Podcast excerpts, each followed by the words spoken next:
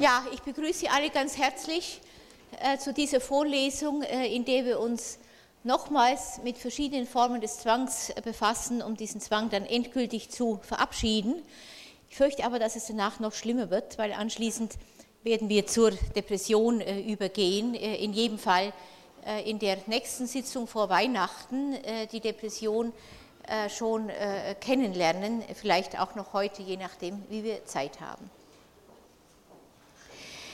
Ich habe das letzte Mal eingehalten bei der Frage, wie eine Zwangsneurose entsteht, mit anderen Worten, welche Konflikte hinter der Zwangsneurose stehen. Äh, und wir sind dann äh, in ein Zwiegespräch äh, übergegangen. Ich würde heute wieder anknüpfen mit der Frage zunächst, wie entsteht eine Zwangsneurose, werde sie dann kurz mit dem zwanghaften Charakter bekannt machen, werde ganz ähnlich wie bei der Hysterie im Anschluss daran auch auf den zwanghaften Denkstil eingehen äh, und zum Schluss die Frage behandeln, äh, wann man äh, im Zusammenhang mit Zwangssymptomen von einer Zwangsneurose oder auch von einem Zwangscharakter sprechen kann und wann die Zwangssymptome die Funktion wechseln und eher darauf aus sind, die Selbststruktur eines Patienten zu schützen. Wie entsteht also eine Zwangsneurose? Zwangsneurosen entstehen, wie jede andere Neurose auch, im Zusammenhang mit typischen Konfliktsituationen, die den teilweise verdrängten Konflikt äh, entsprechend äh, stimulieren. Dies kann ein ödipaler Konflikt sein, vor dem der Patient auf das anal-sadistische Niveau, wie wir in der Psychoanalyse in traditioneller Sprache sagen würden, auf das anal-sadistische Niveau der Trieborganisation regrediert. Freud ging von der Vorstellung aus, das wissen Sie vielleicht, dass es immer Konflikte im Zusammenhang mit der ödipalen Situation sind, die sich als Kern äh, der Neurose darstellen, äh, auch wenn die dazugehörige Verarbeitung, hier also eine zwanghafte Verarbeitung, auf einem früheren Niveau erfolgt, auf das der Patient regrediert, weil er sich auf dieser Ebene besser verteidigen kann. Diese Forderung wird heute nicht mehr äh, aufrechterhalten. Äh, ein Mensch, äh, auch ein Kind, das sich entwickelt, kann Konflikte in jeder Phase der psychischen Entwicklung, wenn wir eine solche voraussetzen, erleben und wird dabei auf die Art oder vorwiegend auf die Art von Abwehr zurückgreifen, die er oder sie gleichzeitig erlernt hat im Laufe der Entwicklung das kann zum Beispiel eine zwanghafte, äh, aber auch äh, eine hysterische Form der Abwehr äh, sein. Ich möchte Ihnen in dem Zusammenhang lediglich zwei Beispiele bringen, die zeigen, wie ein ödipaler Konflikt, das wäre das erste Beispiel, vermutlich ödipaler Konflikt, soweit wir ihn hier kennenlernen, äh, mit zwanghaften Mechanismen abgewehrt werden kann, also Mechanismen, äh, in denen es hauptsächlich um Vergewissern, um Wiederholung, um Kontrolle äh, geht. Anschließend möchte ich Ihnen auch, weil es gerade, denke ich, für Menschen, die studieren oder die sich an der Universität mit Arbeiten befassen, die man häufig am Schreibtisch ausführt, äh, ein Beispiel äh, einer zwanghaften Arbeitsstörung äh, geben und kurz überlegen, welche Konflikte dahinter stehen könnten. Beide Beispiele stammen von Quint. Quint berichtet von einem jungen Mann, der seit drei Monaten verheiratet war. Er kam in die Sprechstunde, weil er kurz nach der Hochzeit ein Zwangssymptom entwickelt hatte, das aus einem merkwürdigen Zeremoniell bestand. Wenn er abends das Badezimmer verlassen wollte, musste er nackt rückwärts hinausgehen, dabei sein Glied im Auge behalten und, sobald er die Badezimmertür geschlossen hatte, kurz nach seinem Glied greifen. Das Ganze musste zwanghaft mehrmals wiederholt werden. Er hatte Angst, dass sich der Zwang zur Wiederholung der Szene so steigern könnte, dass er am Ende die ganze Nacht äh, damit zu tun haben und nicht mehr dazu kommen würde, mit seiner Frau zu schlafen. Diese Zwangshandlung konnte relativ schnell aufgeklärt werden. Der Therapeut, hier also Quint, sagte dem Patienten, dass man offenbar annehmen könne, die ganze Prozedur habe etwas damit äh, zu tun, dass er irgendwelche beängstigenden Vorstellungen über sein Glied im Zusammenhang mit dem Sexualverkehr mit seiner Frau habe. Der Patient stutzte einen Augenblick und meinte dann zögernd, das könne wohl sein. Es dauerte nicht lange, bis die zwanghafte Darstellung daraufhin entschlüsselt war. Kurz nach der Heirat hatte der Patient nach einem Verkehr mit seiner Frau mit ihr zusammen das Badezimmer aufgesucht.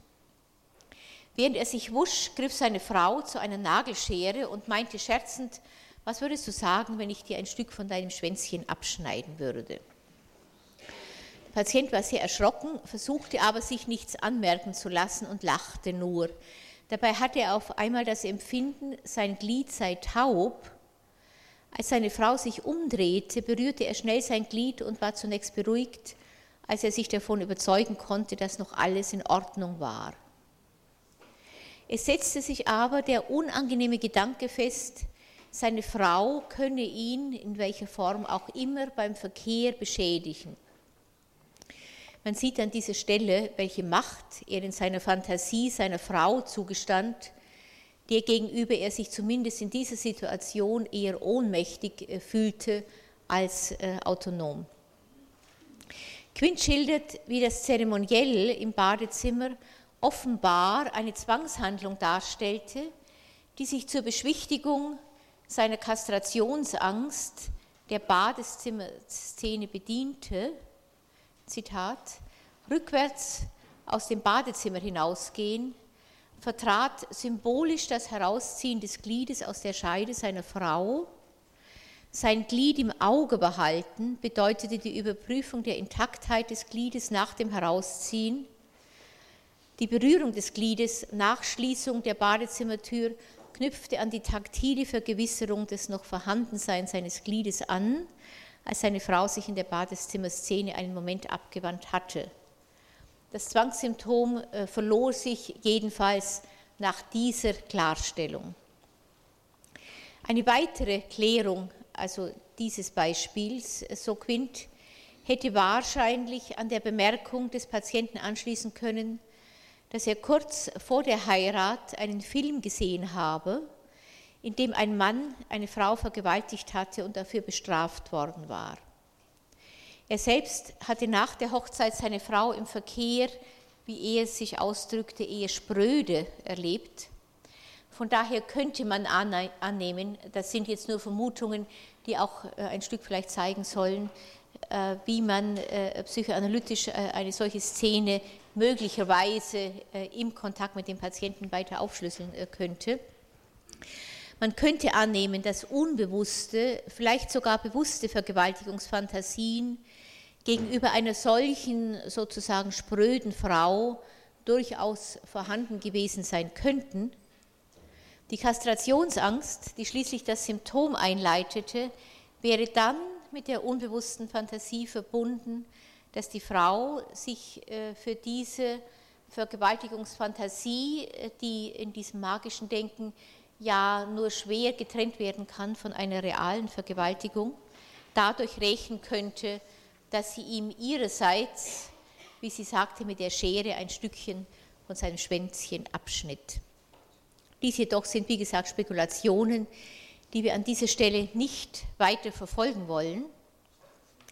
Ich komme stattdessen noch kurz zu dem zweiten äh, Beispiel, äh, das zeigen soll, wie die von Freud postulierte äh, Ordnungsliebe, die ein hervorstechendes Merkmal des analen Charakters ist, wie Freud ihn beschrieben hat, ich komme gleich noch drauf, und der Zwang zur Perfektion sich durch ein gleichzeitiges allzu wörtlich Nehmen dieser Anforderungen in ihr Gegenteil verkehren und dazu führen können, dass der Patient trotz des Bemühens, eine bestimmte Arbeit zu erledigen, die sie nach vielen Stunden immer noch nicht vollendet hat und erschöpft aufgibt. Man kann ein solches Muster einer zwanghaften Arbeitsstörung sehr gut wiederfinden, falls jemand interessiert ist, dazu auch etwas zu lesen, was man allgemein schöngeistige Literatur nennt. Die Novelle von Thomas Bernhard Beton ist also ein einziges Beispiel einer solchen zwanghaften Arbeitsstörung, die sich unter anderem bereits in der Form dieser Novelle äh, ausdruckt, in der es keinen Absatz gibt. Nicht das Ganze geht also unentwegt äh, ineinander äh, über. Ich will Ihnen kurz eine solche zwanghafte Arbeitsstörung, wie von Quint geschildert, vorstellen und dann nochmals kurz überlegen, welche ganz verschiedenen Konflikte jeweils hinter einer solchen zwanghaften Arbeitsstörung stehen können. Also angenommen wird, dass ein Patient am Abend eine schriftliche Arbeit erledigen muss, die er termingerecht am nächsten Morgen abzuliefern hat. Er setzt sich an den Schreibtisch, wobei er von größtem Widerwillen gegen die Arbeit erfasst wird. Er versucht, gegen diesen Widerwillen anzugehen, greift aber nach einer Zeitung, die in der Nähe liegt, und blättert bei dem Gedanken darin herum, die Tagesnachrichten studieren zu müssen ruft sich nach einem Moment wieder zur Ordnung, nimmt die Akte, sieht, dass sich an einer Ecke des Deckels ein Stück gelöst hat, holt eine Tube Klebstoff und klebt das gelöste Stück sorgfältig wieder an, steht dann auf, geht ins Bad, wäscht sich die Klebstoffreste von den Fingern, wäscht sich dabei aber, da er nun einmal im Bad ist, gründlich die Hände und säubert seine Fingernägel, setzt sich dann wieder an den Schreibtisch, greift zum Bleistift, stellt fest, dass der Bleistift gespitzt werden könnte, spitzt ihn, spitzt gleichzeitig zwei weitere bereitliegende Bleistifte, legt sie fein säuberlich in eine Reihe hin, sagt sich, dass er endlich mit der Arbeit beginnen müsse, spannt dabei die Muskulatur an, ballt die Fäuste und krümmt die Füße, spürt in diesem Moment, dass die Schuhe nicht festgeschnürt sind, schnürt sie zu stellt gleichzeitig fest, dass die Schuhe nicht auf Hochglanz poliert sind, geht in den Keller, putzt die Schuhe, überprüft gleichzeitig alle anderen Schuhe und putzt sie sorgfältig und so weiter und so weiter. Nach drei Stunden hat er nichts an seiner Arbeit getan, zu deren Erledigung er sich an den Schreibtisch gesetzt hatte. Trotzdem oder gerade deswegen ist er erschöpft und hat das Gefühl, versagt äh, zu haben. Äh, das ist das typische äh, Beispiel einer zwanghaften Arbeitsstörung, die also nicht darin besteht, äh, dass ich mir sage, ganz gleich, was morgen früh passiert, heute Abend gehe ich ins Kino, weil ich also den Genuss der Pflicht vorziehe, sondern es ist die Ersetzung einer Pflicht durch eine andere, die mindestens, ich denke mal, mindestens so erschöpfend ist wie das Schreiben am Schreibtisch, aber nicht zu dem entsprechenden Erfolg führt. Äh, man könnte jetzt äh, eine solche äh, Arbeitsstörung ganz verschieden interpretieren, je nachdem, welche Erfahrungen der Patient im Rahmen seiner Biografie erworben hat, die er dann dem Therapeuten schildert. Eine solche zwanghafte Arbeitsstörung kann sich immer weiter ausbauen, weil auf einer eher ödipalen Ebene die Vorstellung, äh, eine bestimmte Arbeit gemacht zu haben, äh, eine Arbeit, die vielleicht, wenn man sie mehrmals wiederholt, dazu führt, dass man eine Prüfung besteht oder sonst in irgendeiner Weise den Erfolg seiner Arbeit wirklich sehen kann. Wenn damit die unbewusste Fantasie verbunden ist, mit diesem Erfolg einen anderen, in der Regel den ersten Rivalen vom Mann aus äh, gesehen, den man als Kind gehabt hat, äh, nämlich den Vater entsprechend zu überwinden, äh, dann kann es sein, dass man diese Art der Konkurrenz mit einem mittlerweile internalisierten Rivalen immer wieder in Anspruch nimmt, gleichzeitig aber das Ganze in eine Arbeitsform bringt, die sicherstellt, dass man diesen Sieg, der dann mit großen Ängsten und mit Schuldgefühlen verbunden wäre, nicht äh, erringt. Grundsätzlich kann eine solche Arbeitsstörung eine Angst vor Konkurrenz unterbinden. Es kann aber auch sein, dass jemand an den Erfolg, den er mit seiner Arbeit erinnern will, äh, so großartige äh, Erwartungen setzt, dass wenn die Arbeit einmal fertig ist und er sie nach außen vorzeigen kann, sei es dem Professor oder sei es, äh, dass er sie veröffentlicht, wie auch immer, dass man dann sehen wird, wie großartig seine Leistungen sind und er gleichzeitig alles tut, damit genau dieser Moment nicht eintritt, weil er möglicherweise so beschaffen sein könnte, dass damit äh, seine eigenen Größenfantasien in Frage gestellt werden, äh, Größenfantasien, die vielleicht sogar so etwas wie den Kern äh, der Selbstrepräsentanz ausmachen. Auf einer wieder ganz anderen Ebene könnte man diese zwanghafte Arbeitsstörung zurückführen auf eine große Angst, erwachsen zu werden, insbesondere wenn es sich um, einen jungen Menschen, also zum Beispiel um einen Studenten auch handelt. Äh, die unbewusste Vorstellung, äh, dass in dem Moment, wo ich das Referat wirklich äh, abgeliefert habe, wo ich mich wirklich vorbereitet habe auf die Prüfung, irgendwann eine Prüfung bestanden habe und dann in meiner Fantasie etwas bin, was ein erwachsener Mensch ist, der verzichten muss auf vieles, was man, wenn man noch nicht erwachsen ist, für sich in Anspruch nehmen kann.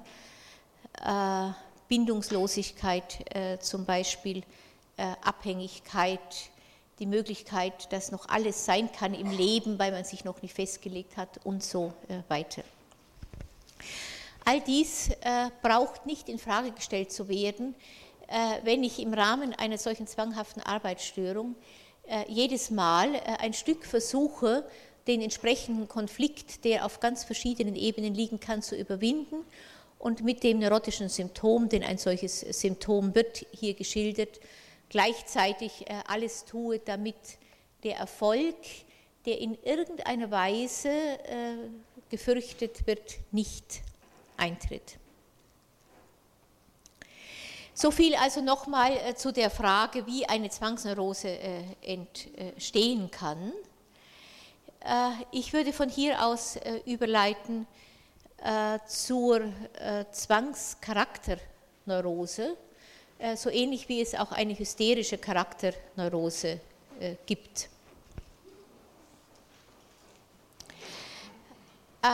Einen, eine Charakterneurose, die Freud als Analcharakter beschrieben hat,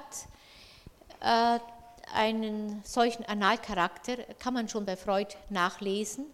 Freud charakterisiert diesen äh, Analcharakter durch drei hervorstechende Merkmale, nämlich Ordnungsliebe, Sparsamkeit und äh, Eigensinn. Äh, Sie werden sehen, wie weit also dieser relativ eingegrenzte Bereich des sogenannten Analcharakters von Freud beschrieben wiederkehrt in der Bezeichnung zwanghafte Persönlichkeitsstörung im DSM-3R, äh, das ich Ihnen heute äh, als Folie mitgebracht habe. Die zwanghafte Persönlichkeitsstörung, die mit einem Zwangssymptom einhergehen kann, äh, aber auch ohne Zwangssymptome, einfach nur die Kriterien der zwanghaften Persönlichkeitsstörung präsentieren kann, ist charakterisiert durch ein durchgängiges Muster von Perfektionismus und Starrheit. Das sind äh, die zwei Hauptkriterien der zwanghaften Persönlichkeitsstörung im DSM-3R. Die Störung manifestiert sich äh, in den verschiedensten Lebensbereichen. Dabei müssen mindestens fünf äh, der folgenden insgesamt neun Kriterien erfüllt sein, wenn man von einem zwanghaften Charakter äh, sprechen will. Äh, ich habe das also hier nur äh, immer in der Abkürzung aufgeschrieben an der Folie und lese es Ihnen einfach kurz vor. Mindestens fünf von folgenden neun Kriterien. Erstens, Nichterfüllung von Aufgaben durch Streben nach Perfektion Zum Beispiel können Vorhaben aufgrund der übermäßig strengen eigenen Normen häufig nicht realisiert werden. Zweitens, übermäßige Beschäftigung mit Details, Regeln, Listen, Ordnung, Organisation oder Plänen, sodass die Hauptsache dabei verloren geht. Drittens, unmäßiges Beharren darauf, dass die eigenen Arbeits- und Vorgehensweisen übernommen werden, äh, also dass man die Arbeit nur nach einem ganz bestimmten Stil tun kann, den der Betreffende vorgibt, oder ein unvernünftiger Widerwille dagegen, anderen Tätigkeiten zu überlassen aus Überzeugung, dass diese nicht korrekt äh, ausgeführt werden, dass man also alles selber tun muss und das wiederum nach einem bestimmten Muster. Viertens, Arbeit und Produktivität werden über Vergnügen und zwischenmenschliche Beziehungen gestellt. Also äh, das, was ich vorher geschildert habe, dass man äh, zum Beispiel eine Arbeit also nicht äh, erfüllt, weil man sagt, also heute Abend möchte ich etwas für unsere Beziehung tun, was nicht mit Arbeit zu tun hat, oder irgendetwas genießen kommt in der Regel bei diesem Zwangscharakter nicht oder nur selten vor. Fünftens, Unentschlossenheit, äh, ein ganz wichtiges Kriterium. Entscheidungen werden vermieden oder hinausgezögert. Zum Beispiel können Aufträge nicht rechtzeitig erledigt werden, weil der Betroffene sich nicht über die Prioritäten klar wird. Also was äh, soll ich zuerst machen? Nicht zu berücksichtigen ist die Unentschlossenheit die von einem übermäßigen Bedürfnis nach Ratschlägen oder Bestätigung durch andere herrührt. Äh, diesem Charakterzug werden wir dann begegnen, wenn wir äh, den depressiven äh, Charakter betrachten. Hier geht es darum, dass ich viele verschiedene Dinge vorhabe und einfach keine Priorität einführen kann. Sechstens, übermäßige Gewissenhaftigkeit, Besorgtheit und Starrheit gegenüber allem, was Moral, Ethik oder Wertvorstellungen betrifft. Siebtens, eingeschränkter Ausdruck von Gefühlen. Achtens, mangelnde Großzügigkeit hinsichtlich Zeit, Geld oder Geschenken, sofern kein persönlicher Vorteil zu erwarten ist. Und neuntens, die Unfähigkeit, sich von verschlissenen oder wertlosen Dingen äh, zu trennen, selbst wenn diese keinen Gefühlswert äh, besitzen. Ich, ich, erinnere mich, ich habe es glaube ich schon äh, erwähnt, äh, an Patientinnen, äh, deren Wohnung man ausräumen äh, musste, weil es keine Möglichkeit mehr gab, also zwischen den aufgehobenen äh, Zeitungen sich da noch einen Weg zu Bett oder Klo zu bahnen. Der zwanghafte Charakter ist damit bei allen Übertreibungen, das sehen Sie eng an dem Leistungsstil orientierte unsere Gesellschaft bestimmt, er kommt überwiegend bei Männern vor, die diese Leistungslinie offenbar eher verinnerlicht haben als Frauen oder, was ich fast vermuten würde, sie eher in den Bereichen zum Ausdruck bringen, der in dieser Gesellschaft äh, als produktiv eingestuft wird. Die Arbeitswut einer Hausfrau wird leicht als Putzsucht abgetan die eines kaufmännischen Angestellten im Vergleich dazu als übermäßig engagiert äh, eingestuft. Die männliche Sozialisation leistet einer solchen Orientierung Vorschub, so wie dies äh, offenbar die weibliche Sozialisation für den hysterischen Charakter tut. Dabei sind die Ablösung von der Mutter und die damit verbundene Ausrichtung auf einen eigenen, zunächst von der Mutter und dann von der Frau verschiedenen Lebensstil von wahrscheinlich herausragender Bedeutung. Im gleichen Zusammenhang kommt es auch zu dem Zurückdrängen eigener Gefühle, die den erwachsenen Mann nach dem geltenden Stereotyp als selbstbeherrscht und verschlossen erscheinen lässt. Auch hier das Gegenteil zum Stereotyp der Frau, die diese Gefühle ausdrückt und vom Mann dann manchmal vergeblich die entsprechende Antwort äh, erwartet. Ich komme damit äh, ganz zwanglos äh, zum Denkstil des äh, Zwangscharakters. Wie äh, beim hysterischen Charakter äh, ist auch für die zwanghafte Persönlichkeitsstörung, für den Zwangscharakter, wie man auch sagen könnte, ein bestimmter Denkstil typisch. Shapiro, äh, auf den ich in diesem Zusammenhang zurückgreife, beschreibt ihn äh, ganz ähnlich äh, dem DSM-3R mit drei Kriterien, die ich hier angeschrieben habe, nämlich einmal die Rigidität des Denkens, dann einen dazugehörigen zwanghaften Handlungsmodus von einer ganz typischen Art, ich werde ihn gleich beschreiben, und drittens einen dazugehörigen, ebenfalls typisch zwanghaften, wenn Sie so wollen, Realitätsverlust. Alle diese Züge sind in der einen oder anderen Weise bereits bei der Beschreibung der Zwangssymptomatik erwähnt worden. Mit der Beschreibung eines typisch zwanghaften Denkstils gewinnen diese Züge jedoch eine besondere Priorität, mit der sich auch die Verknüpfung von zwanghaftem Denkstil und der auf Wiederholungszwang aufbauenden Zwangssymptomatik gut äh, erklären lässt. Sehen wir uns zunächst die von Shapiro beschriebene Rigidität des Denkens genauer an. Shapiro schildert dazu die Diskussion mit einem solchen rigid zwanghaften Menschen, mit dem selbst beiläufige Gespräche schnell frustrierend werden, Sie können sich überlegen, ob Sie selber solche Menschen vielleicht kennen. Dies liegt nicht daran, dass man unerwartet auf Widerspruch trifft.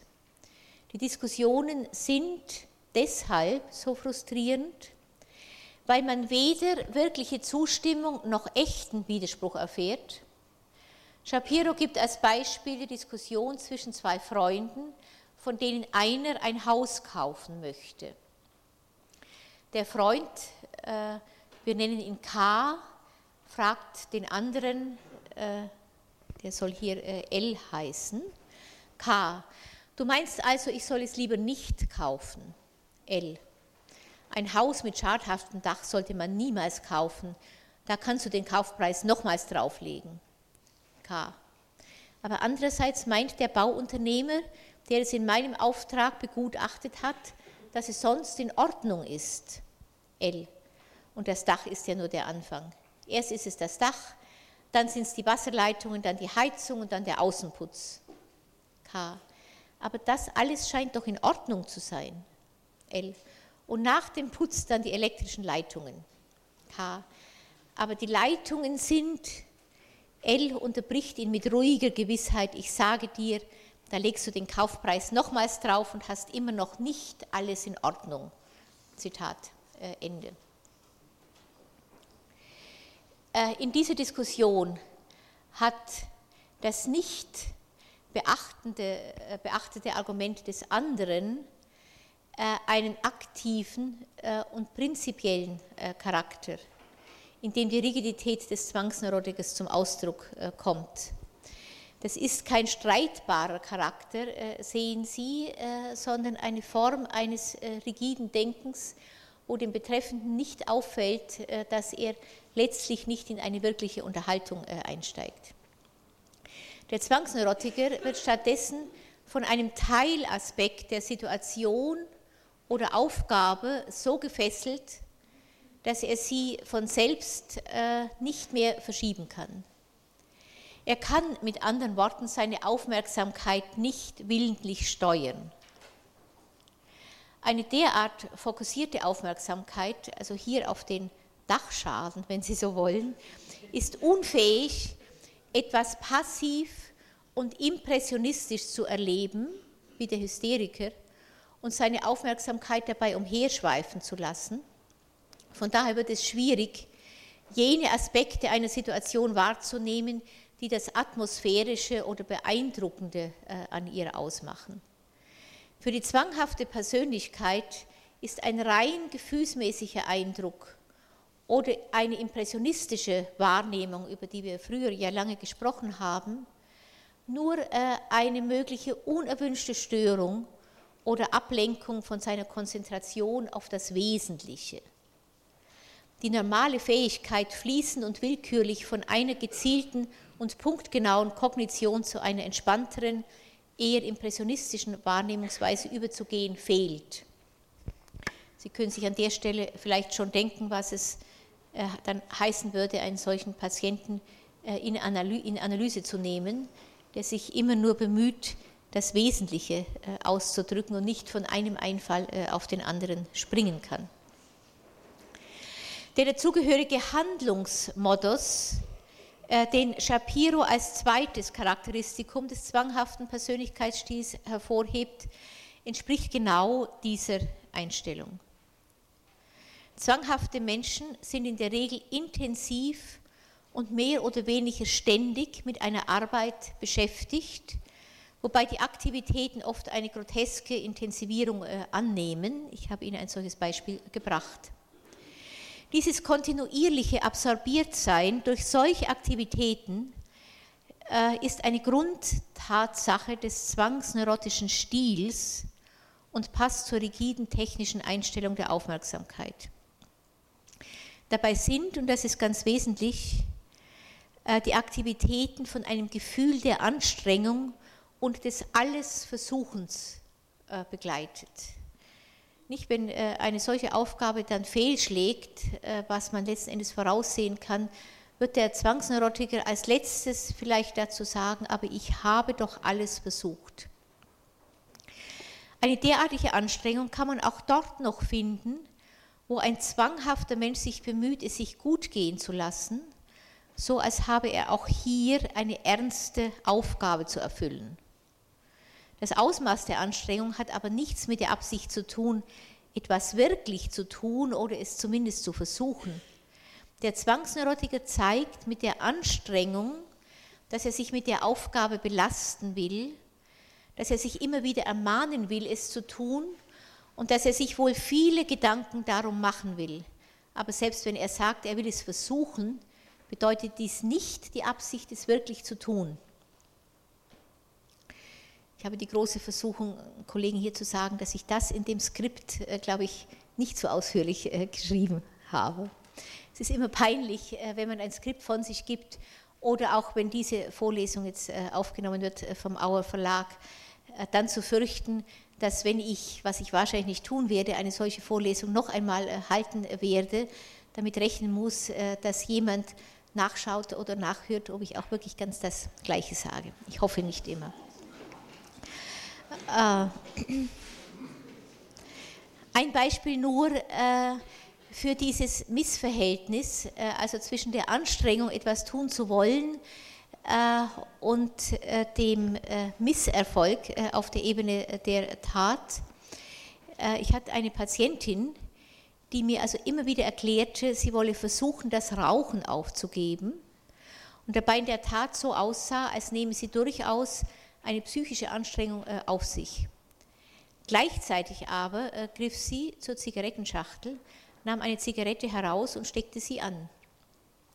Ich habe also länger gebraucht, äh, um an diesem Beispiel also ganz klar zu sehen, dass Ihre Erklärung nicht die wirkliche Absicht bedeutete, das Rauchen aufzugeben. Sie signalisierte vielmehr ihre Absicht, einen bestimmten Zustand des sich Mühegebens zu entwickeln oder vielleicht auch die Absicht, sich über das Aufgeben des Rauchens äh, Gedanken äh, zu machen. Mich hat das damals sehr beeindruckt, weil ich am Beispiel diese Patientin gesehen habe. Ich habe früher sehr viel äh, geraucht, äh, dass wir äh, auf dieser Ebene möglicherweise verwandt waren.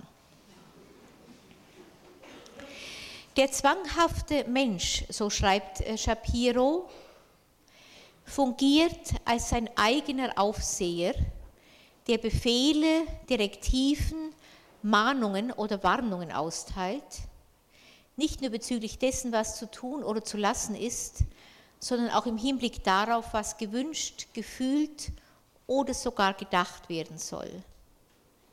Das ist im Grunde der charakteristischste Denkinhalt zwanghafter Charaktere, ein Denkinhalt, äh, der sich in dem Motto verdichtet, eigentlich sollte äh, ich. Und mit dem, was man eigentlich sollte, kann man natürlich also ganze Tage füllen. Zusätzlich leben zwangsneurotische Patienten in einem Zustand ständiger Willensanspannung.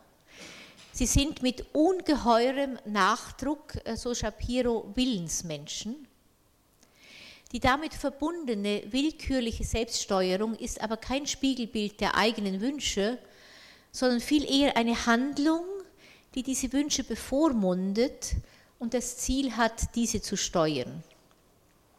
Wünsche, darum sage ich das an dieser Stelle äh, ausdrücklich nochmal, Wünsche sind für solche Menschen nur Versuchungen, die ihre wirklichen Ziele und Bestimmungen korrumpieren, sie von der Arbeit abhalten und von dem ablenken äh, könnten, was sie tun wollen sollten oder die sonst irgendwo ihre rigide Zielstrebigkeit gefährden könnten.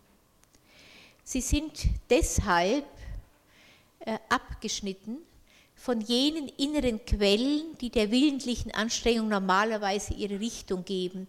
Das ist ein ganz wichtiger äh, Gesichtspunkt äh, bei der Frage, ob man zwangsneurotische Patienten überhaupt behandeln kann. Zwangsneurotische Patienten haben nicht die Möglichkeit, sich nach ihren Gefühlen zu richten. Nicht, wenn ich äh, einen Patienten fragen würde, der sich überlegt, tue ich jetzt dieses oder tue ich eher jenes, äh, wenn ich ihn fragen würde, äh, eine übliche Frage in der Therapie, was sagt Ihnen Ihr Gefühl, äh, dann würde ein Patient üblicherweise in sich hineinhorchen und sehen, auf welche Seite der Ambivalenz ihn seine Gefühle sozusagen ziehen. Der Zwangsneurotiker kann das nicht, weil er diese innere Richtschnur nicht oder nur ganz beschränkt hat. Ich äh, entscheide, weil ich das Gefühl habe, äh, diese Möglichkeit steht dem Zwangsneurotiker in der Regel nicht zur Verfügung.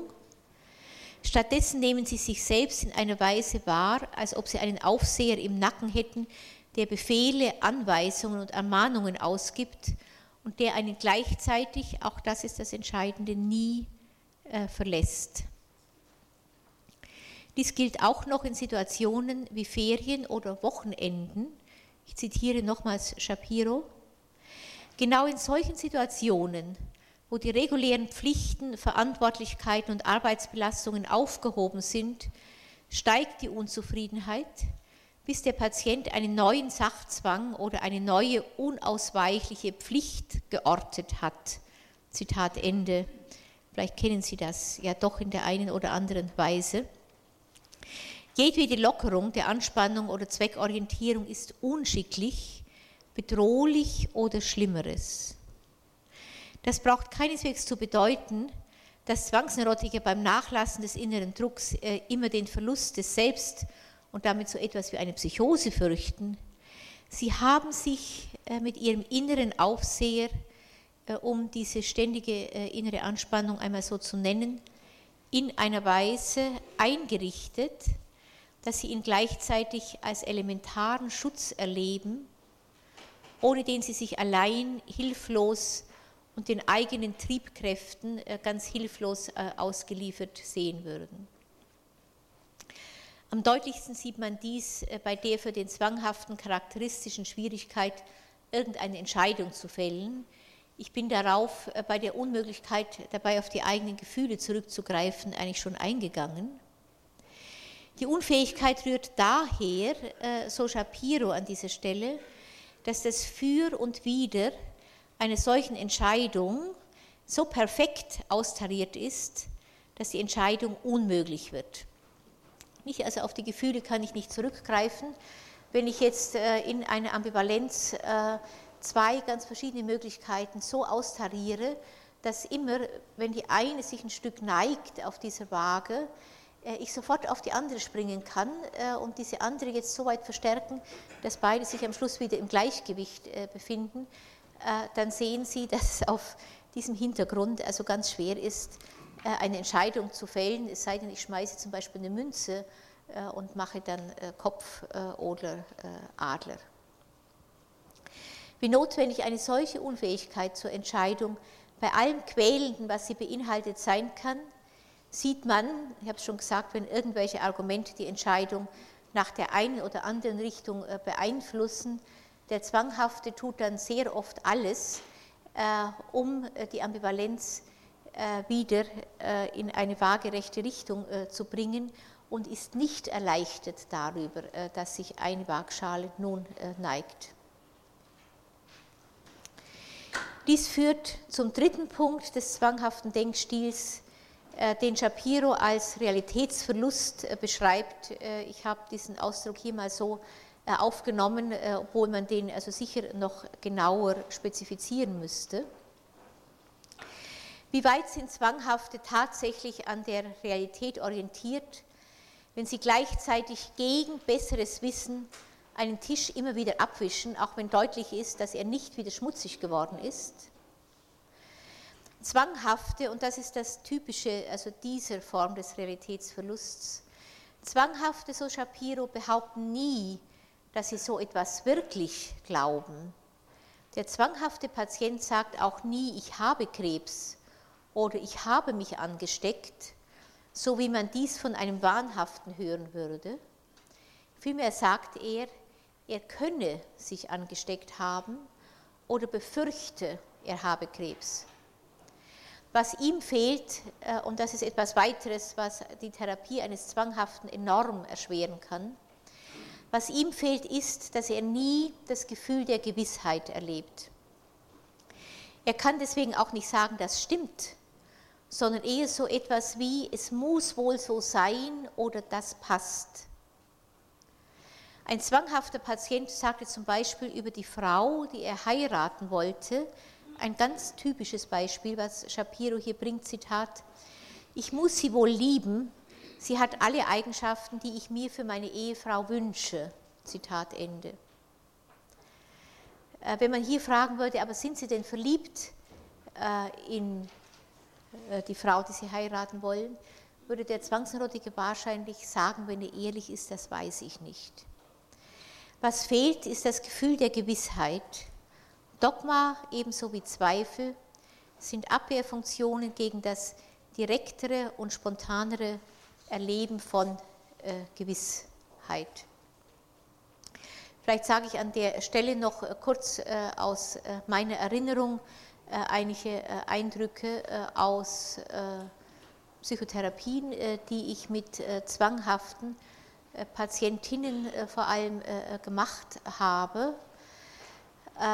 Eine Patientin zum Beispiel, die nach einem Aufenthalt in einer psychosomatischen Klinik dann zur ambulanten Nachbetreuung kommt, weil immer noch nicht klar ist, ob sie, als sie vor sechs oder acht Jahren Krankenschwester war und einmal, ich glaube, nachts nicht sofort zu einem äh, alten, äh, kranken Mann in, das Zimmer gegangen war, als dieser läutete. Sie ist dann hineingegangen und hat ihn gebettet und äh, gepflegt, was äh, anstand. Und dieser alte Mann äh, war am nächsten Morgen aber tot. Und sie seitdem die quälende Ungewissheit hat, äh, ob sie nicht vielleicht doch am Tod dieses Mannes schuld sein könnte was ihr alle ihre Kolleginnen, äh, Ärzte und äh, mit wem immer sie sich äh, später über diese Episode unterhalten hat, also verneinten. Sie konnte nicht schuld sein an dessen Tod, der auch auf eine ganz klare medizinische Diagnose zurückzuführen war. Ich weiß nicht welche. Aber über, glaube ich, zwei Jahre weg in der Therapie immer wieder die Vermutung aufkam, es könnte vielleicht doch so gewesen sein. Dann angeknüpft an irgendwelche Fernsehsendungen, äh, wo man äh, dann also solche Zusammenhänge konstruieren könnte oder ein bestimmter Gedanke, der sich dann äh, ganz in den Vordergrund rückte und ähnliches. Und man ganz hilflos ist, weil in dem Moment, wo man dann sagt, sie geben sich wieder ihren Grübelzwängen hin, hat die Patientin das Gefühl mit Recht, dass man sie nicht äh, verstanden hat. Äh, wenn man äh, ihr sagt, lassen Sie untersuchen, ob Sie recht haben, wird sie sehr schnell sagen, äh, ich glaube, ich habe mich doch äh, geirrt, äh, um in der nächsten Stunde dann wieder die andere Seite der Ambivalenz herauszustreichen.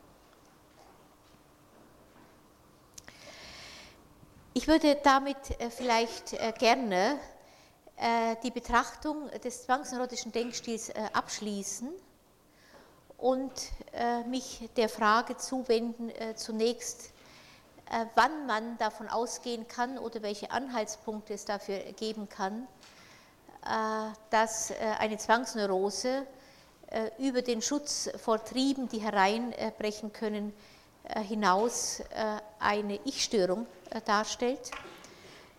Und anschließend, das habe ich vorher vergessen anzukündigen, vielleicht, soweit wir Zeit haben, noch genauer auf die Therapie der Zwangsneurose einzugehen. Wenn es dringende Fragen gibt, stellen Sie sie jetzt. Ich würde gerne heute mit der Zwangsneurose fertig werden. Deswegen sollten wir also Fragen, die nicht ganz dringend sind, an den Schluss stellen und können gerne auch die nächste Vorlesung, wenn wir heute keine Zeit mehr dafür haben, damit eröffnen.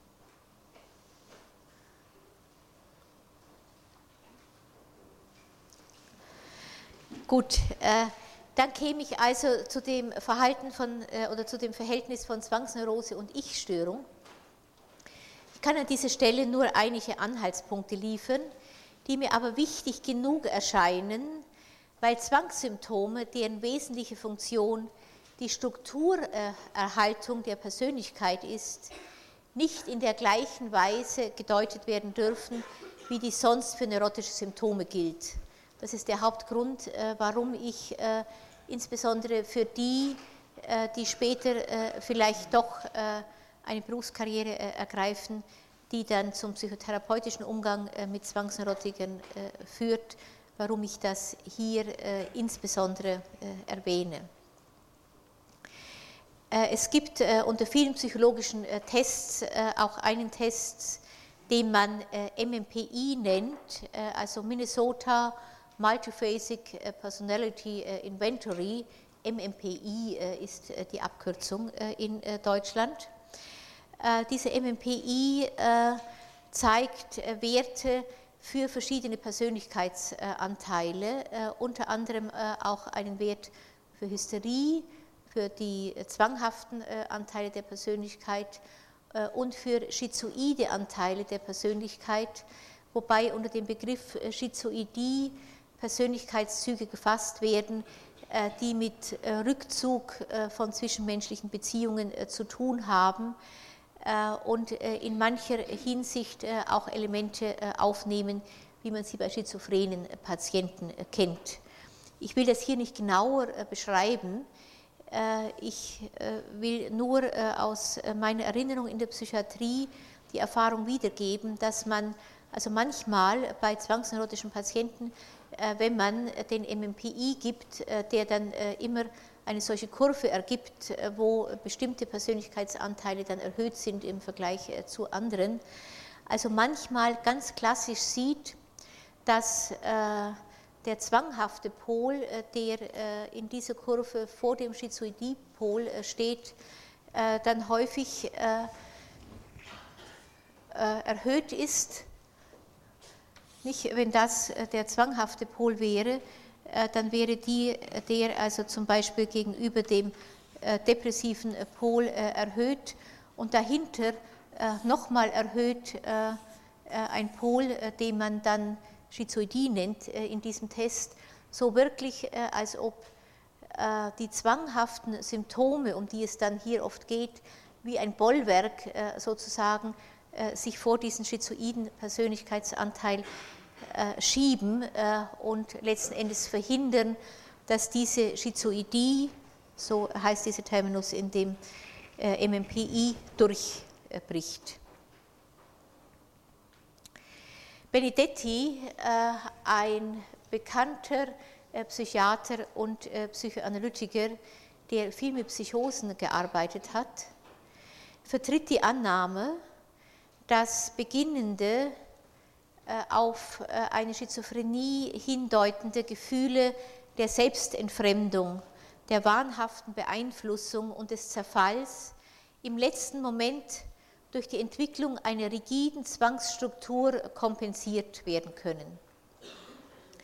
So wird zum Beispiel durch die Entwicklung einer Geheimsprache, die von Kranken überall zwanghaft gelesen wird, überall ist also mit dieser Geheimsprache etwas eingraviert. Äh, Und ich bin also ganz damit beschäftigt, äh, überall diese Geheimsprache zu entziffern, äh, mit diesem Gefühl des äh, angestrengt, sich auf die Entzifferung der Geheimsprache zu konzentrieren, werden dann sehr oft Gefühle der Depersonalisation, der Gedankenübertragung und so weiter abgewehrt. Man beschäftigt sich dann stattdessen mit kodifizierten magischen Einflüssen in einer zwanghaften Weise äh, und wehrt damit äh, möglicherweise äh, eine wahnhafte Überflutung ab. Damit wird das Ich mitten in der Auflösung wieder mit der Realität verbunden. Grundsätzlich kann man den Zwang, der sich gelegentlich mit der Schizophrenie verbindet, als Abwehr gerade gegen den mit der Schizophrenie verbundenen Selbstzerfall, mit der Persönlichkeits-, also der, der Abwehr der Persönlichkeitsspaltung äh, verstehen. Der Wahn, äh, der sich im Rahmen der Schizophrenie äh, entwickelt, wäre eine andere Abwehr, nämlich der Versuch, eine hier allerdings wahnhafte Struktur wieder zu zementieren, die ebenfalls dem Selbstzerfall entgegenwirkt, aber auf einer sehr viel gestörteren Ebene. Mit äh, der wichtigste Hinweis äh, für eine solche Situation scheinen mir jene Zwangssymptome zu sein, die eine Richtung zur wahnhaften Ausgestaltung haben, äh, als dass immer dann, wenn das Zwangssymptom, das ja als ich fremd erlebt wird, nicht mehr genügt, um den Selbstzerfall abzuhalten, dass der Patient dann aus Gründen der Selbsterhaltung das Zwangssymptom wahnhaft ausgestaltet, äh, um später, wenn diese Notwendigkeit nicht mehr besteht, äh, auf das Zwangssymptom sozusagen zurückzukehren äh, und es wieder als ich fremd zu erleben. Derartige Symptome, wenn man die beobachtet, sind immer Ausdruck zumindest einer Borderline-Struktur, häufig aber auch einer mit Hilfe des Zwangs verhinderten Psychose. Ich bringe diese, an diese Stelle äh, oft äh, das Beispiel äh, eines Patienten, den ich lange in Analyse hatte, der immer wieder schilderte, dass er befürchte, Krebs zu haben, um dann in eine Sitzung zu kommen und plötzlich zu sagen, er habe Krebs. Also eine wahnhafte Ausgestaltung der Befürchtung, ich könnte Krebs haben. Eine Vorstellung, die wahnhaft ausgestaltet ist, kann man nicht korrigieren, äh, das wissen Sie wahrscheinlich, aber man konnte bei diesem Patienten darauf äh, warten, äh, dass diese Vorstellung wieder zurückging und wieder nur der Ungewissheit Platz machte.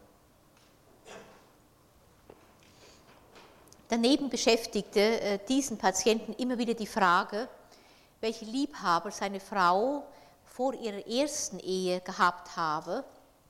Also er war mit ihr schon in der zweiten Ehe verheiratet bildhaft ausgestaltete Zwangsvorstellungen von diesen Liebhabern, einem schattenhaften Radfahrer im Wald, einem Amerikaner, von dem man in den innerlich äh, immer wieder äh, gesehenen Filmstreifen allerdings nur die Militärstiefel sah. Der Patient empfand diese Vorstellungen selbst als unangemessen und nicht zu ihm gehörig, bis er eines Tages, äh, daran erinnere ich mich noch heute, in die Sitzung kam und triumphierend verkündete, er wisse nun alles über den Amerikaner. Er berichtete dann von einem Besuch bei den Eltern der Frau, wo auch Fotos von früher gezeigt wurden, unter anderem ein Nikolausbild. Die Frau gibt ihm äh, dann also dieses Nikolausbild und er schließt aus der Mimik der Frau äh, in diesem Moment ganz klar, das in der Verkleidung des Nikolaus der Amerikaner gesteckt habe. Als ich zunächst zweifelte, wollte er mir das Foto zum Beweis mitbringen. Äh, seine Frau hatte auf seine Nachfrage, er hat dann tatsächlich zunächst nachgefragt, den von ihm geschilderten Zusammenhang glatt verneint. Er selbst war jedoch sicher, ihn aus ihren averbalen Botschaften richtig rekonstruiert zu haben.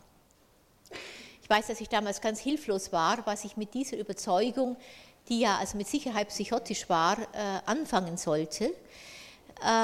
Ich brauchte damit aber gar nicht so viel anzufangen, denn in der nächsten Sitzung war diese Gewissheit wieder verschwunden. Der Patient reagierte peinlich berührt, als ich ihn mit meiner Nachfrage daran erinnerte und meinte, dass er sich da wohl geirrt habe. Das wäre ein Beispiel für solche Zwangsvorstellungen, die immer wieder eine wahnhafte Ausgestaltung äh, annehmen. Äh, ein anderer Hinweis sind Zwangsvorstellungen, äh, die äh, sich äh, vor allem auf Worte äh, richten. also ich selber habe solche zwanghaften Vorstellungen, die sich auf Worte richten, bei Patienten erlebt, die also ganz deutlich äh, sich mit dem Schutz ihres Selbst äh, dabei äh, befassten und kenne solche Vorstellungen auch aus Veröffentlichungen, Vorstellungen, die darauf hinweisen, dass es hier also eher dann um den Schutz vor einem beginnenden Selbstzerfall geht. Ich selber habe im Rahmen meiner Ausbildung noch von einem sehr erfahrenen Oberarzt in der Psychiatrie, der dann in eine andere Stadt ging, äh, einen Patienten übernommen, äh, den er zunächst äh, psychoanalytisch behandelt hatte, mit ausgeprägten Zwangssymptomen, einen Musikstudenten, der alles vermeiden musste, was mit dem Buchstaben A anfing. Möglicherweise hat A äh, am Anfang äh, etwas bedeutet, was man vielleicht am, am ehesten äh, also mit Arschloch bezeichnen könnte. Das hat sich aber dann also immer weiter ausgeweitet, äh, bezog sich dann zum Beispiel auf Arsen, dann auf Apotheken, äh, in, man, in denen man Arsen äh, kaufen konnte. Frage dann, wie weit man das Arsen mit den Schuhsohlen irgendwo hintragen könnte, wo andere sich vergiften. Insbesondere bei diesem Patienten, der Musikstudent war, dann aber auf alles, was in A-Dur oder A-Moll geschrieben wurde.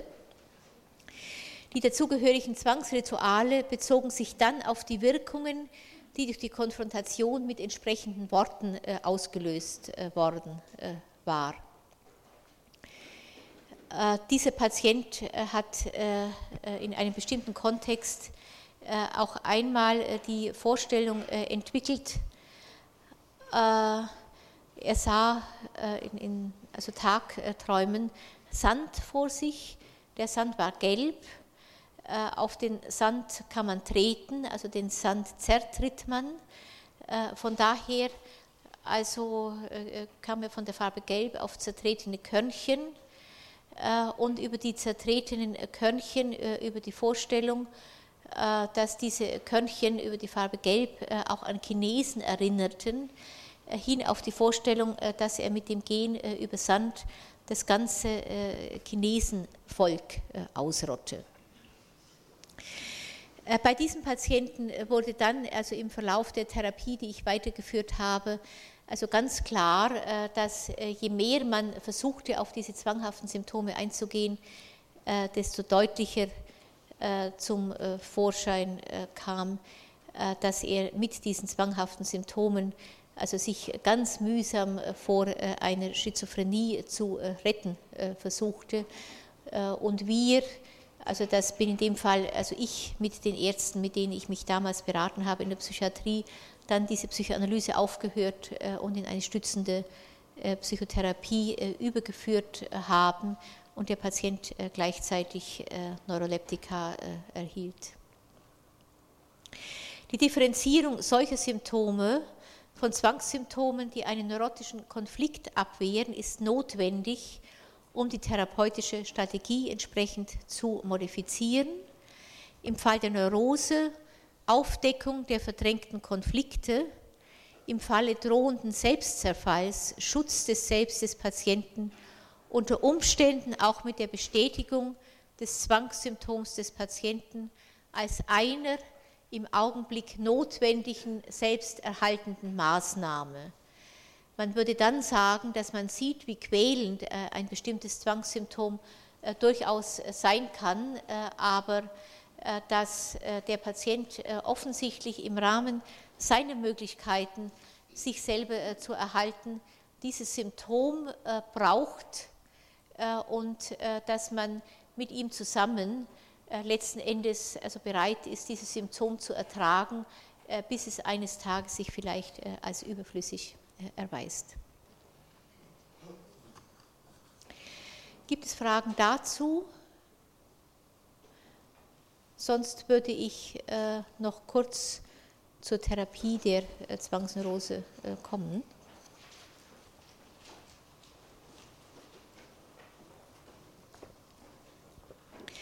Dass zwangsneurotische Patienten, äh, dabei meine ich jetzt also vor allem Patienten, die jenseits der Zwangssymptome äh, den zwangsneurotischen Charakter in einer bestimmten Ausprägung haben, psychoanalytischen Methoden nur schwer behandelbar sind, äh, ist, glaube ich, bereits deutlich geworden. Das liegt vor allem daran, dass sie keine Möglichkeit haben, sich ihren Einfällen wirklich frei zu überlassen. Es ist ja gerade ihr Denken, mit dem sie sich gegen die andrängenden Triebimpulse schützen und das sich deshalb nicht frei bewegen darf. Die Psychoanalyse von schwereren Zwangsneurosen ist deshalb mit Sicherheit in jedem Fall ein umfangreicheres äh, Unterfangen, das vom Behandler oder der Behandlerin viel Geduld äh, und Ausdauer verlangt. Der Psychoanalytiker oder Psychotherapeut muss damit rechnen, dass der Patient ihn dabei in seine zwangsneurotischen Mechanismen verstrickt und ihn vor allem immer wieder dazu bewegt, äh, das können Sie gar nicht vermeiden, jene Über-Ich-Rolle einzunehmen, die früher einmal Vater oder Mutter eingenommen haben und die der Patient internalisiert hat und die er in der Therapie sozusagen wieder an den äh, Patienten delegiert, äh, an den Therapeuten delegiert veräußerlicht. Wo dies geschieht, wird der Patient in der gleichen angepassten Weise dann gegen diese Rolle, die der Therapeut eingenommen hat, opponieren, wie er dies bereits früher getan hat. Umgekehrt habe ich selber äh, oft erlebt, aus meiner, wie ich damals glaubte, also eher triebfreundlichen Haltung heraus, äh, dass eine solche triebfreundliche Haltung, äh, die also anders ist als das Über-Ich oder wahrscheinlich anders ist als das Über-Ich der Eltern, das der Patient internalisiert hat, dass diese Triebfreundlichkeit die Zwanghaftigkeit des Patienten eher verstärkt weil das internalisierte Über-Ich eine schützende Funktion hatte, die man nicht ohne weiteres äh, in Frage stellen äh, kann. Von dem Schutz, den der Selbstantreiber äh, bietet, habe ich im Zusammenhang mit dem zwanghaften Denkstil bereits gesprochen. Letzten Endes ist dieser zwanghafte Antreiber das Über-Ich, das antreibt und von dem man jetzt natürlich nicht ohne weiteres sagen kann, auf dieses Über-Ich können Sie jetzt leicht verzichten, wenn der Patient äh, innerlich dieses Über-Ich sozusagen äh, in seiner schützenden Instanz mitgenommen hat. In jedem Fall ist die psychoanalytische Behandlung ein langer Weg mit oft nur winzig kleinen Fortschritten. Ein Ziel dabei ist, wie Quint und Benedetti gleichermaßen betonen, den Patienten dabei zu einer lustvollen Erfahrung seiner eigenen Aggressivität zu verhelfen. Äh, wahrscheinlich denkt man äh, äh nicht unbedingt äh, an dieses therapeutische Ziel, deswegen betone ich das äh, ausdrücklich. Der Patient hat ja also ganz äh, viel zwanghafte Mechanismen eingesetzt, um seine eigene Aggressivität, von der er immer spürt, dass sie sehr schnell zum Vorschein kommen kann äh, und äh, verheerende Auswirkungen haben äh, kann, entsprechend einzudämmen. Das Ziel wäre dann, so sagen Quint und Benedetti ganz unabhängig voneinander, den Patienten zu einer lustvollen Erfahrung seiner eigenen Aggressivität zu verhelfen und ihm gleichzeitig zu zeigen, dass diese Aggressivität nicht die katastrophalen Auswirkungen haben wird, also dass zum Beispiel die Aggressivität das ganze Chinesenvolk äh, ausrotten wird. Solche aggressiven Fantasien, um die es ja dann zunächst geht, schaffen sich dabei regelhaft in der Übertragung Raum. Das heißt nichts anderes, äh, als dass der äh, Analytiker ertragen muss oder vielleicht sogar bestimmte Fantasien des Patienten lustvoll begleiten kann, die unter anderem darum gehen können, wie der Patient fantasiert, wie er den Psychoanalytiker ärgern kann und ihn irgendwo auf die Palme bringen.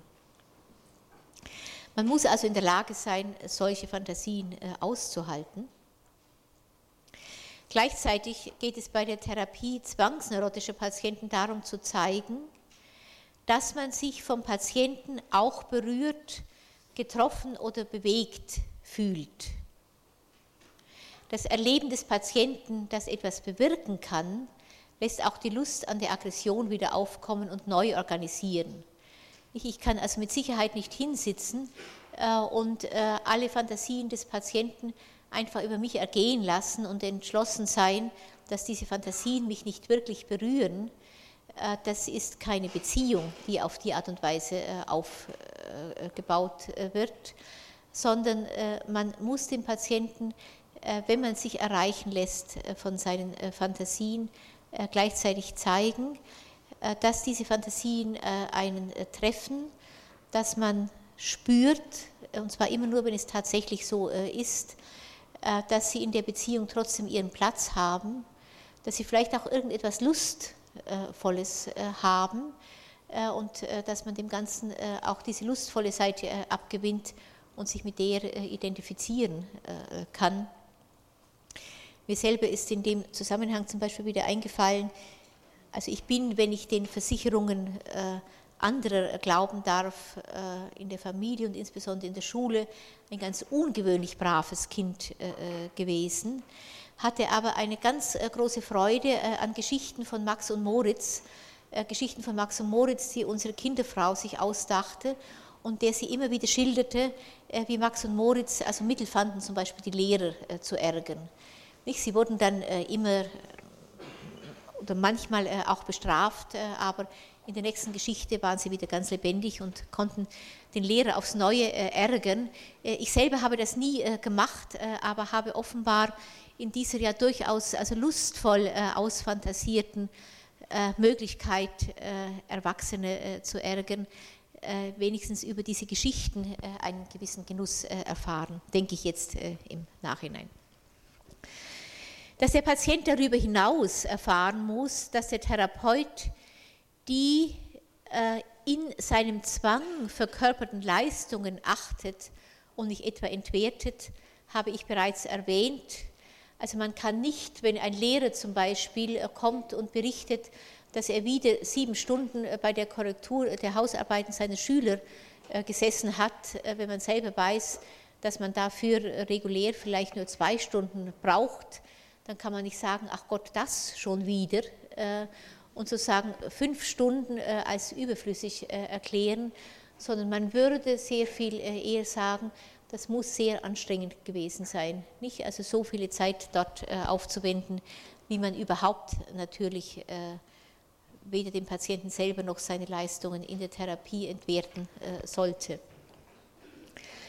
Darüber hinaus bestehen die Klippen der Gegenübertragung. Äh, Gegenübertragung heißt äh, in diesem Zusammenhang, äh, dass natürlich nicht nur der Patient bestimmte Fantasien in der Beziehung zum Analytiker erlebt, das würden wir Übertragung nennen, sondern umgekehrt der Analytiker gegenüber einem zwanghaften Patienten in der Regel seinerseits bestimmte Gefühle erlebt, die mit diesem Patienten zu tun haben, dann würden wir von einer Gegenübertragung äh, sprechen.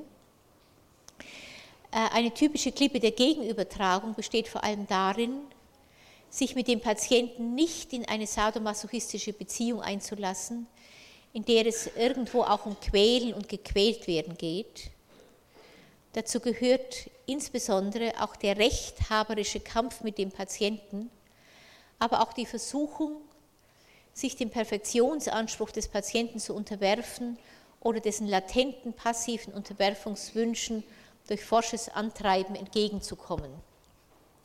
Nicht also eine ganz äh, bekannte Gegenübertragungsverstrickung ist natürlich die, äh, dass man, wenn man sich mit dem übrig identifiziert hat, von dem der Patient meint, äh, man sollte eintreten in diese Rolle, dass man dann natürlich identifiziert ist mit den Vollkommenheitsansprüchen, die der Patient an einen stellt.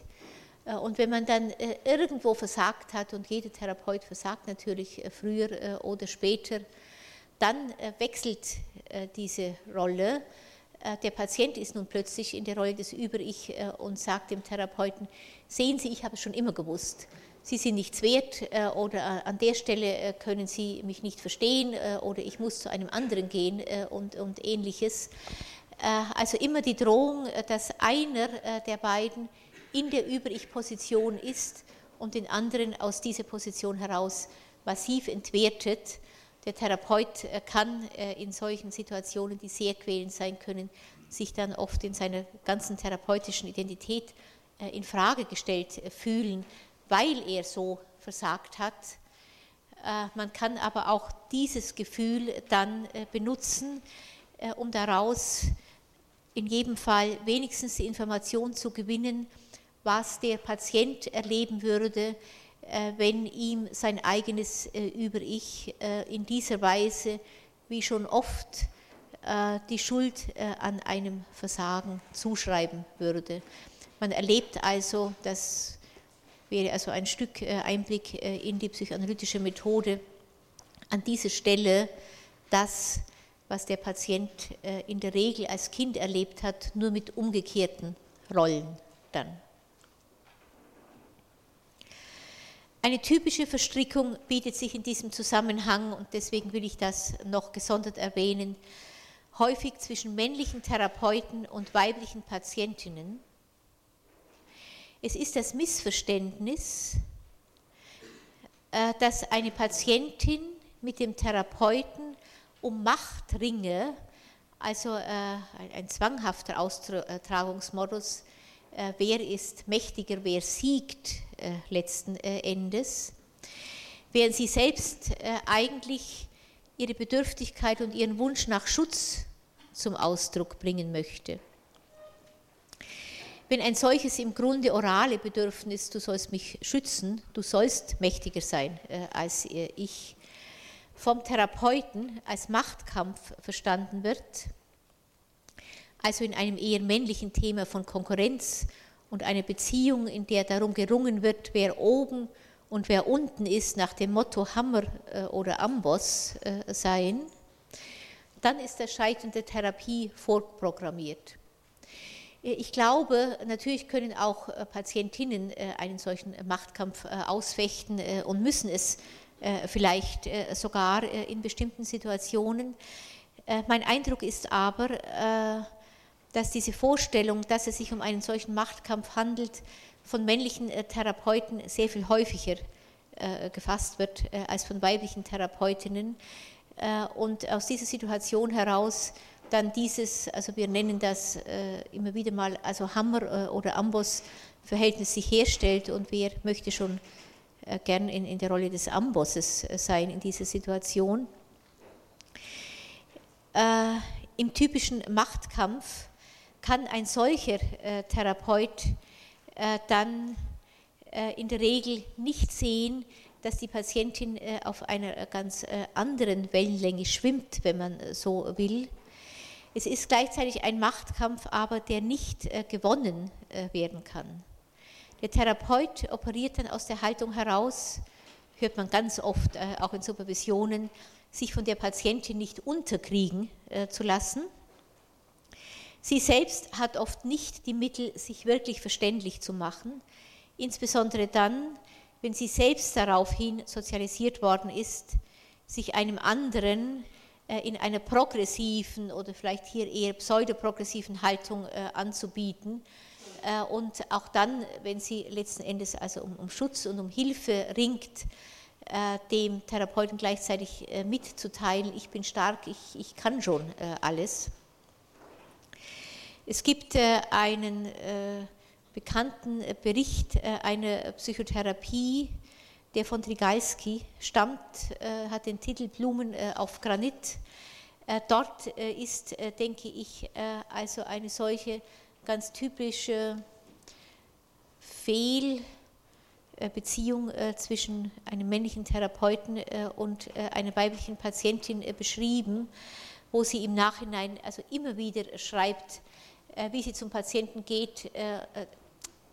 Ich mache das immer an der Stelle, ich muss mich entschuldigen, Sie wissen es vielleicht schon, wo sie zum Therapeuten geht, um ihm zu zeigen, wie sie gekränkt worden ist, wie sie um eine Beziehung ringt, wie sie verstanden werden möchte und der Therapeut offenbar nicht abgehen kann von der Vorstellung, dass es sich dabei um einen Machtkampf handelt.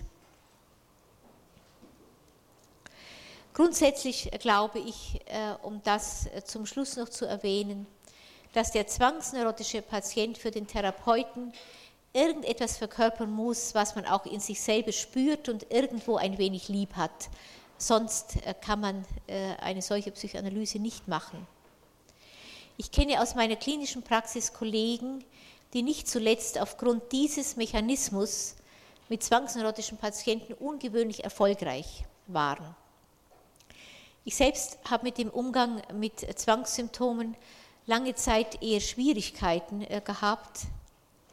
Ich glaube heute, dass es notwendig ist, neben der Feststellung der Prognose äh, einer zwanghaften Erkrankung, äh, also nicht nur der Indikation einer Psychoanalyse, sondern auch immer der Prognose, welchen Erfolg kann man mit einer Psychoanalyse bei diesem Patienten wahrscheinlich erreichen dass also neben der Feststellung der Indikation und Prognose äh, bei einer zwanghaften Erkrankung auch die eigenen Gegenübertragungstendenzen eine ganz wesentliche Rolle spielen. Äh, Gegenübertragungstendenzen, die man kennengelernt äh, haben muss und die eine solche Prognose jenseits objektivierbarer Kriterien mit Sicherheit beeinflussen. Ich glaube, dass die Therapierbarkeit eine Zwangsneurose mit Hilfe der äh, Psychoanalyse äh, oder einer an den Bedürfnissen des Patienten dann orientierten psychoanalytischen Psychotherapie in dieser Erforschung der eigenen Gegenübertragung auf zwangsneurotische Patienten eine ganz wesentliche Wurzel haben dürfte. Damit bin ich am Ende der Betrachtung der Zwangsneurose äh, angelangt.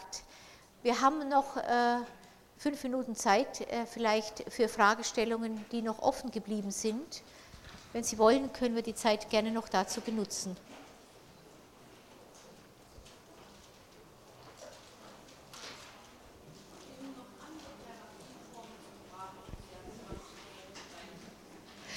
Es ist die Frage, ob es äh, andere Therapieformen gibt, äh, um der Zwangsneurose beizukommen. Äh, in jedem Fall. Ich denke, dass für die Zwangsneurose also häufiger Verhaltenstherapien am Platz sind. Einmal, weil in der Regel in der Verhaltenstherapie ein lenkender, leitender Therapeut mit dem Zwangskranken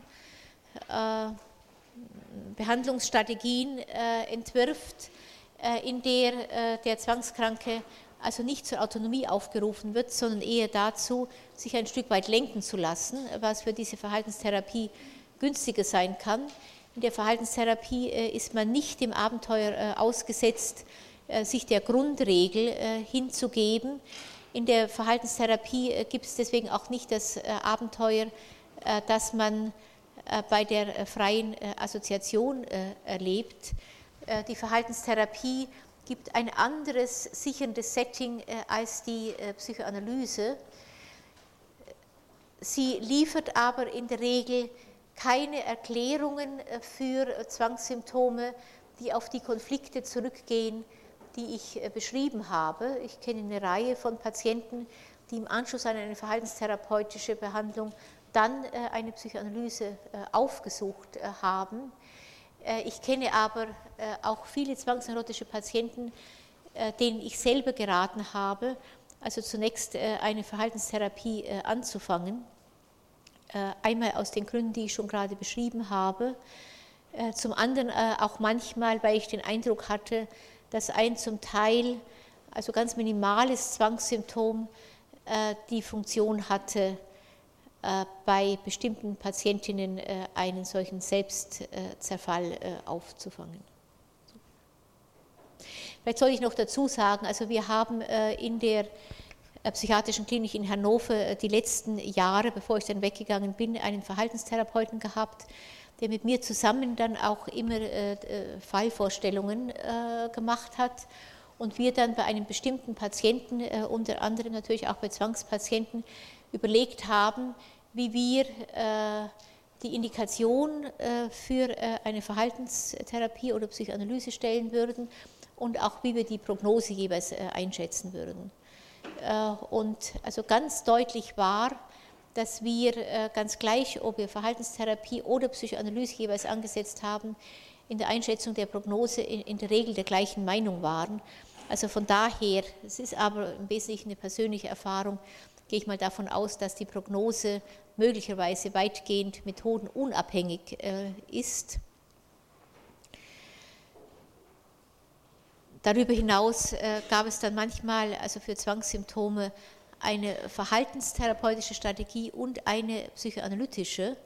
Äh, ich selber habe in dem Zusammenhang von dem Verhaltenstherapeuten gelernt, also wie genau er das Auftreten bestimmter Zwangssymptome im Hier und Jetzt, also in seiner Form des Interviews erforscht hat und auch gesehen hat, welche Befürchtungen damit verbunden sind. All diese Dinge äh, bis hin dann äh, zu Vorstellungen, dass man das Über-Ich, wenn die Notwendigkeit besteht, also von der Begleitung des Über-Ich über längere Zeit nicht abzugehen.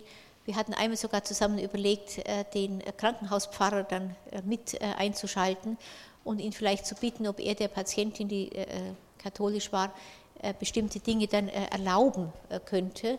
Das wäre also sozusagen die verhaltenstherapeutische Schiene.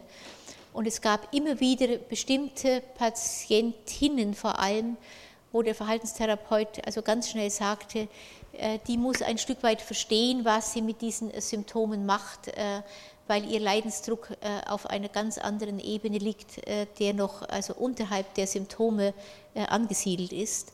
Und wir waren uns auch eigentlich in diesen Vorgehensweisen weitgehend einig. Damit Schluss für heute und das nächste Mal dann wieder bei der Depression.